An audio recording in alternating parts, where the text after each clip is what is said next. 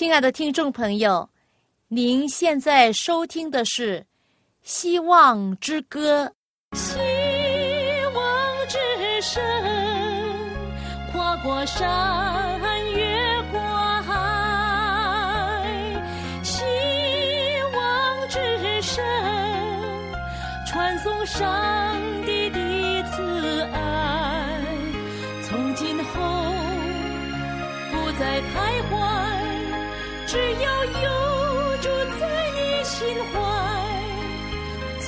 后不再是我应有主赐给的希望。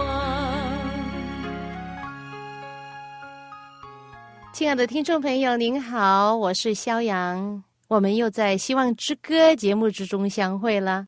大家好，我的名字叫晶晶。我们最近读到一个故事，那晶晶呢，就拿来了一本小书。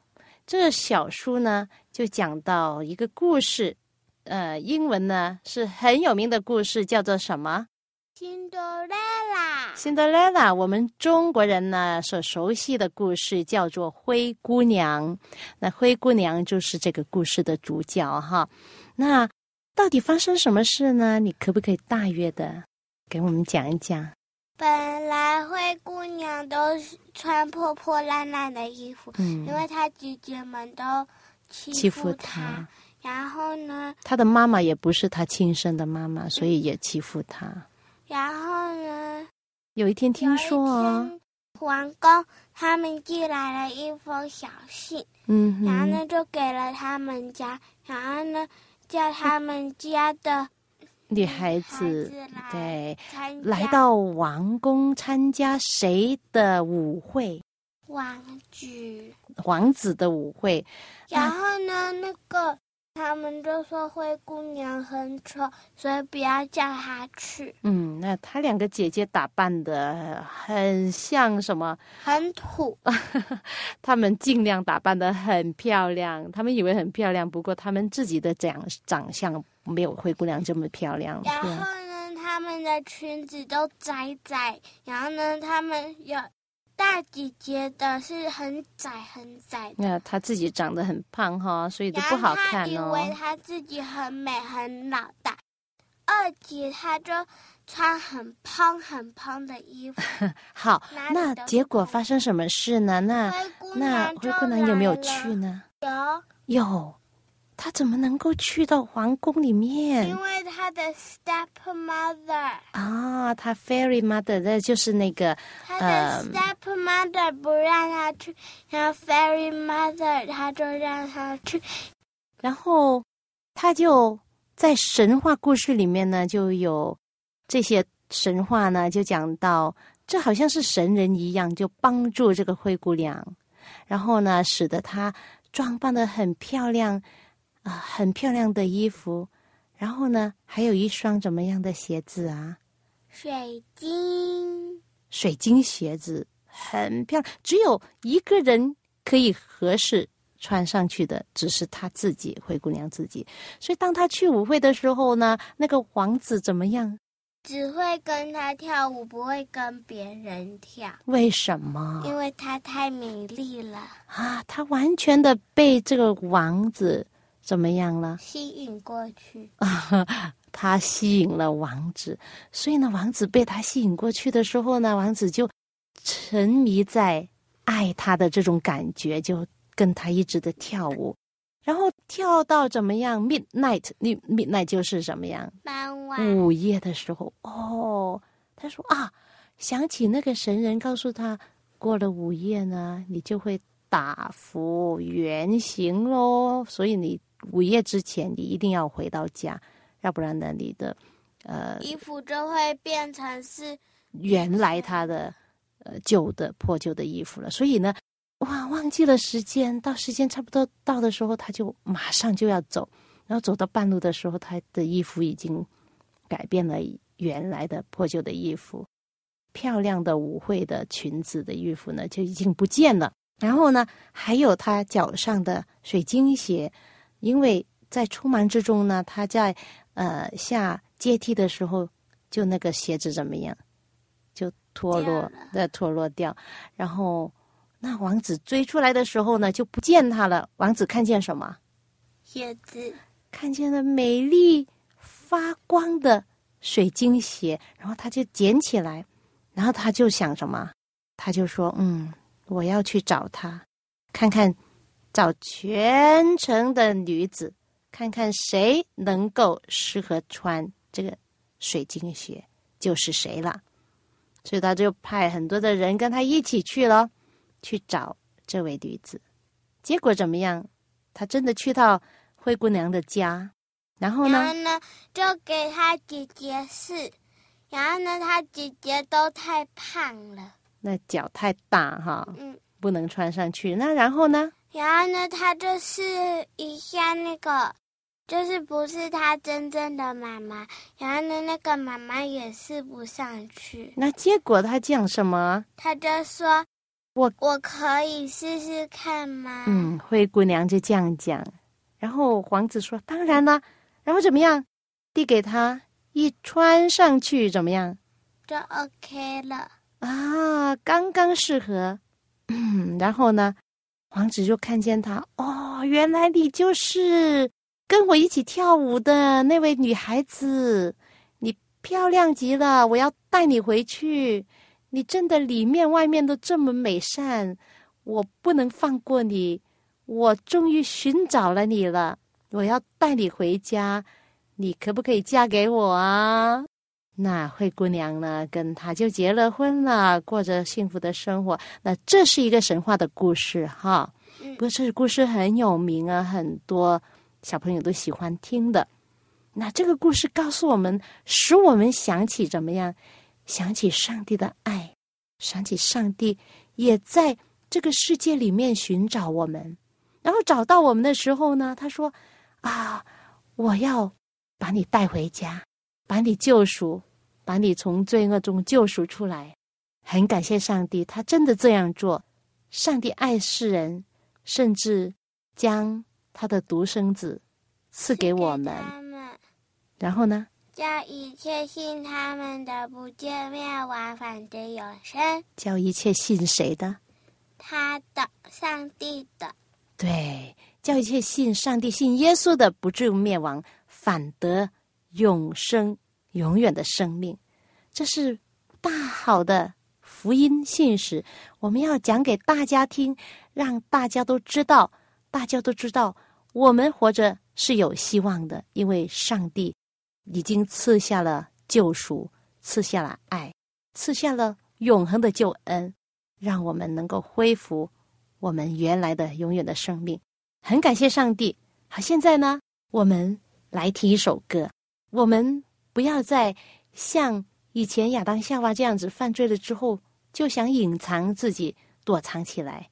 我们来听一首歌，这首歌的歌名叫做《不要隐藏自己》。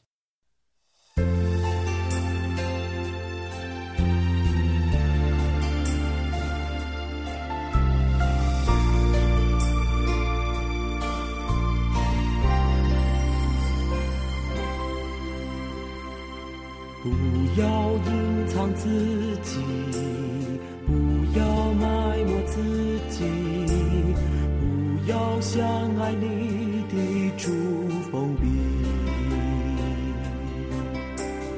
你在我心意里是贵重的乐器，我要向你吹生灵气息。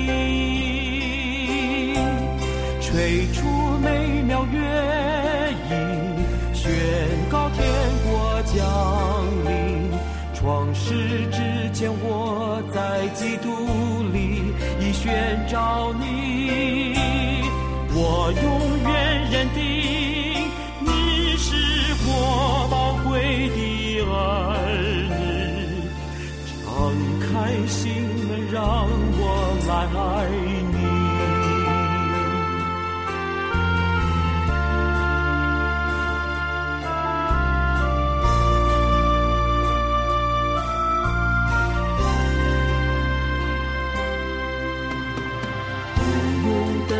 完全不用害怕缺陷，不用怀疑，足够有恩典，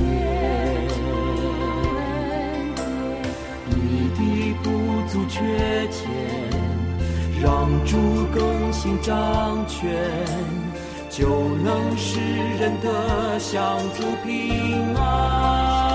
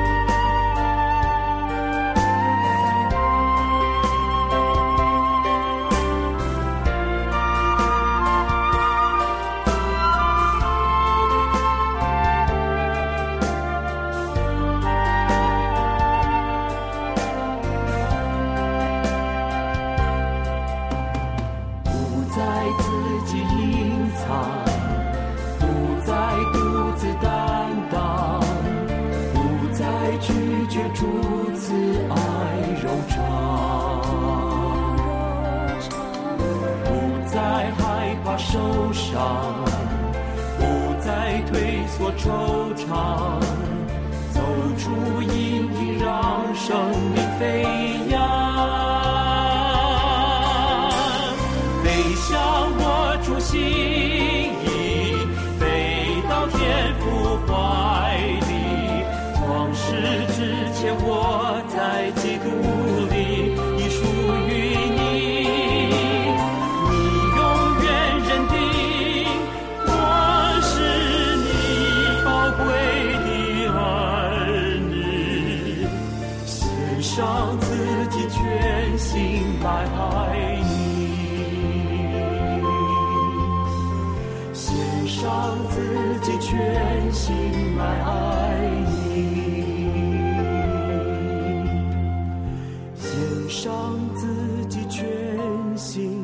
来爱你。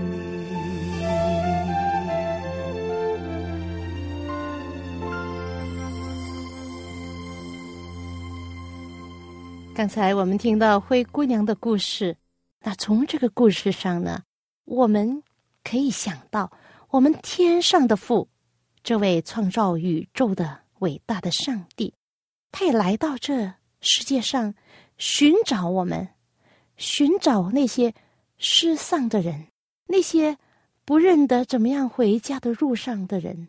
亲爱的朋友，这位上帝是何等的爱您，爱我。当我们失落的时候，我们不知道怎么样归回的时候，他亲自来找我们。当初也是这位上帝来到伊甸园中寻找亚当夏娃，当他们赤身露体，隐藏在大树后面，不敢迎见上帝的面的时候，上帝要来找回他们。这位伟大的立法者，他来到这伊甸园。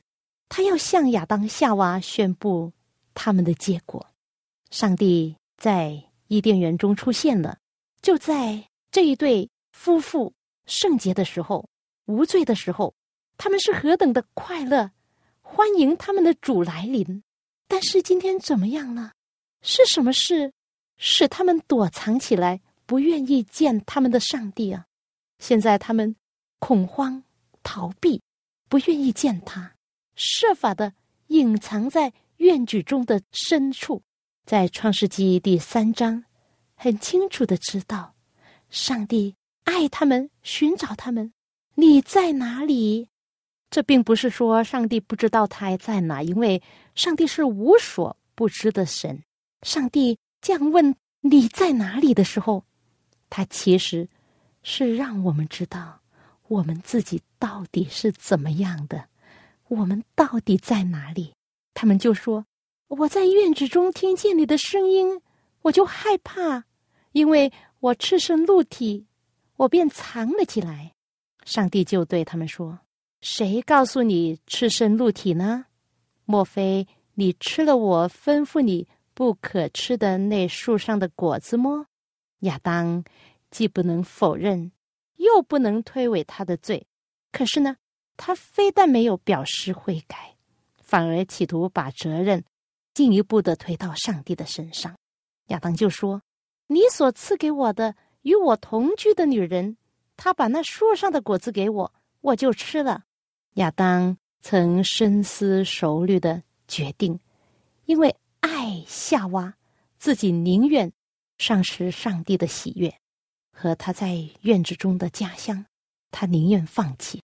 可见得罪的势力是多么的厉害呀！那位女人夏娃就被上帝询问了。上帝问他：“你做的是什么事呢？”他就回答说：“那水。”引诱我，我就吃了。您为什么创造那蛇呢？你为什么准他进入这伊甸园来诱惑我呢？这就是夏娃为自己犯罪而推诿的话中所含的意义啊。这样呢，他就像亚当一样，把他们堕落的责任推到上帝身上哦。于是上帝就宣布对蛇的判决。他首先对蛇说：“你既做了这事，就必受诅咒，比一切的牲畜、野兽更甚。你必用肚子行走，终身吃土。”接着呢，上帝就对他们说，同时呢，也是针对蛇这样说，就宣布了第一个预言：要拯救这世界，要有将来有一个救世主来。跟撒旦做对头的善恶大斗争就是这样开始的。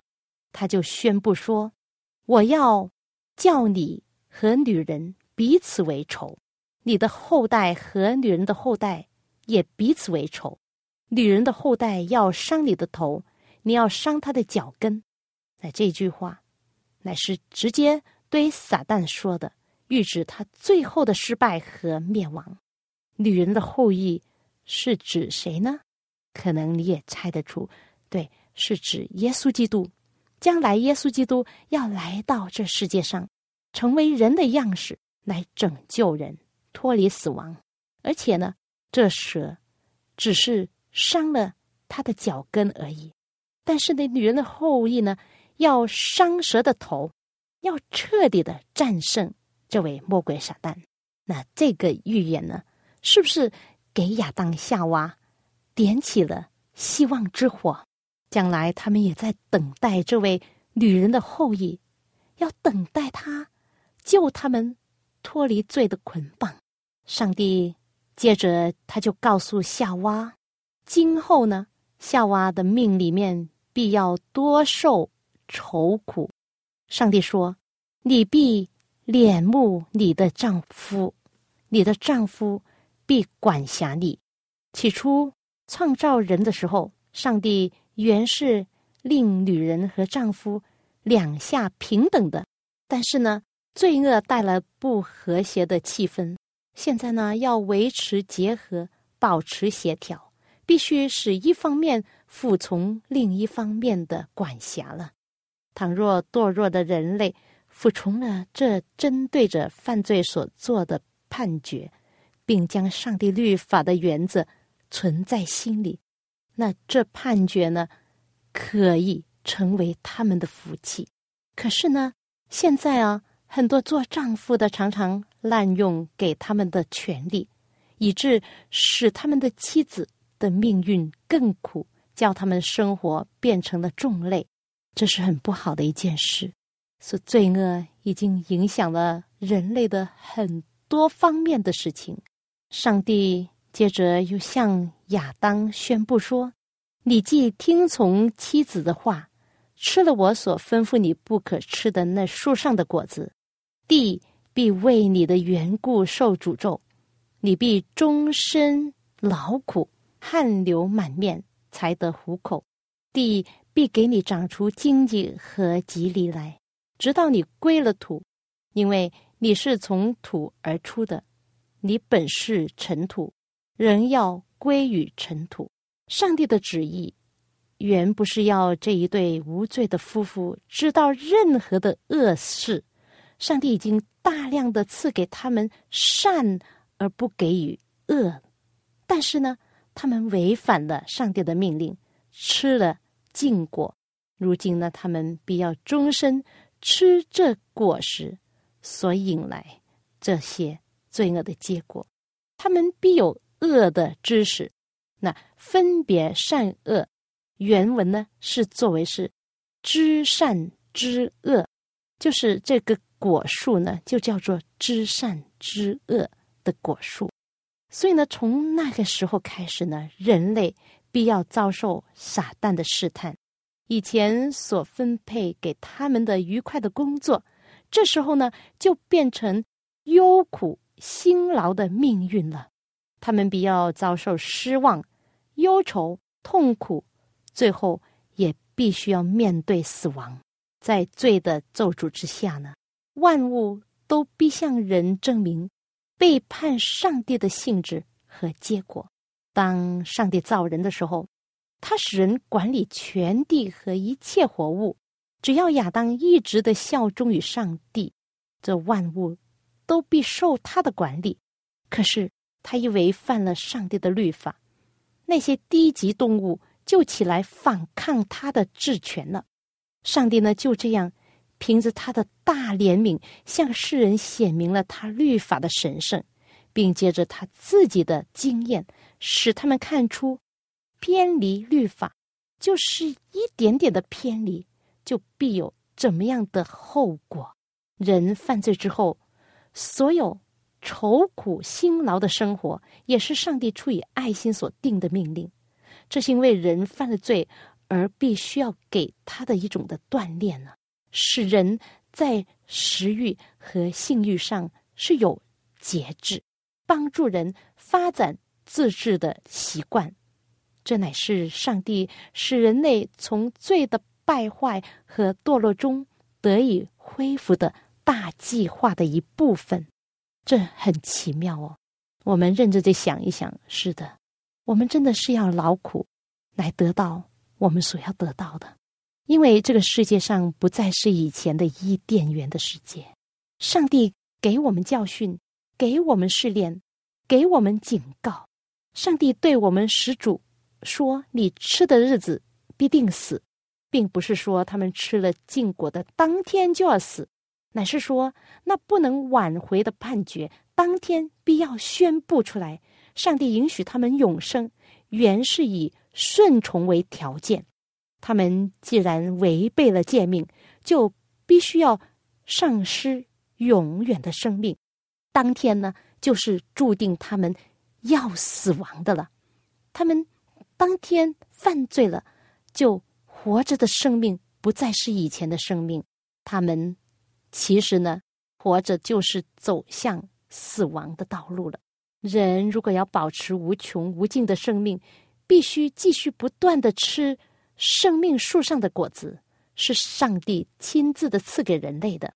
但是呢，人的活力就必渐渐的减少，直到生命消灭为止。因为人现在没有生命树的果子可以吃了。撒旦的计划是要亚当夏娃违背上帝的律法，以后呢，如果他们得不到饶恕，撒旦希望他们能够继续的吃生命树上的果子，以致永远的过着罪恶和痛苦的生活，永远这样活着，活在罪中。但是在人类堕落之后呢，上帝就立即的派天使来看守生命树。在这些天使的思维，有光闪射出来，如同火焰的剑。亚当的家庭中没有一个人得以越过这道樊篱去摘取那赐人永恒生命的生命树上的果子。所以呢，在这世界上就没有一个人长生不老的罪人了，因为罪人都是要死的。圣经告诉我们说。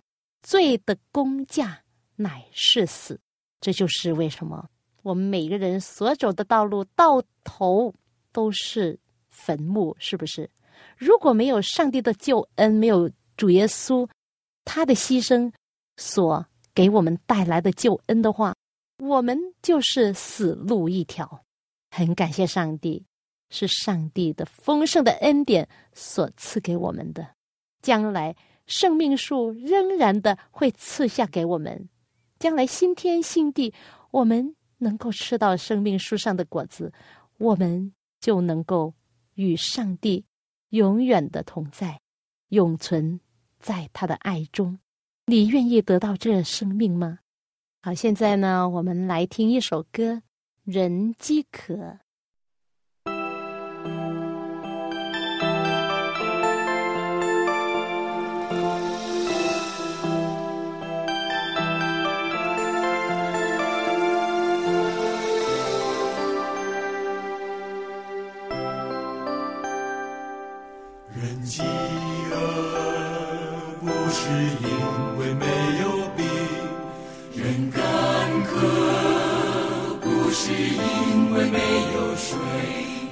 为不听不听不听神的话，因为不听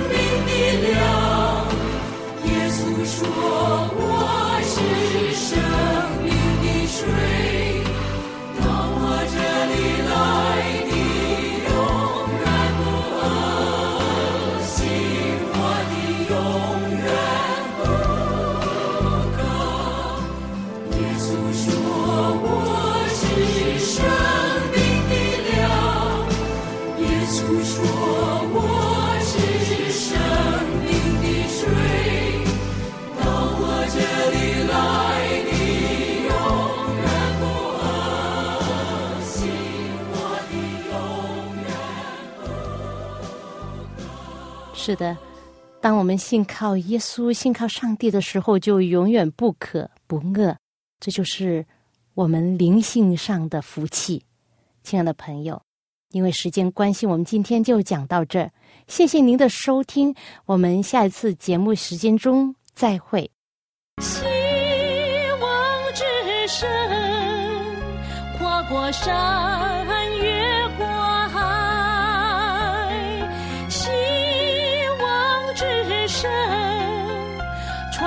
上帝的慈爱。从今后不再徘徊，只要有住在你心怀。从今后不再失望，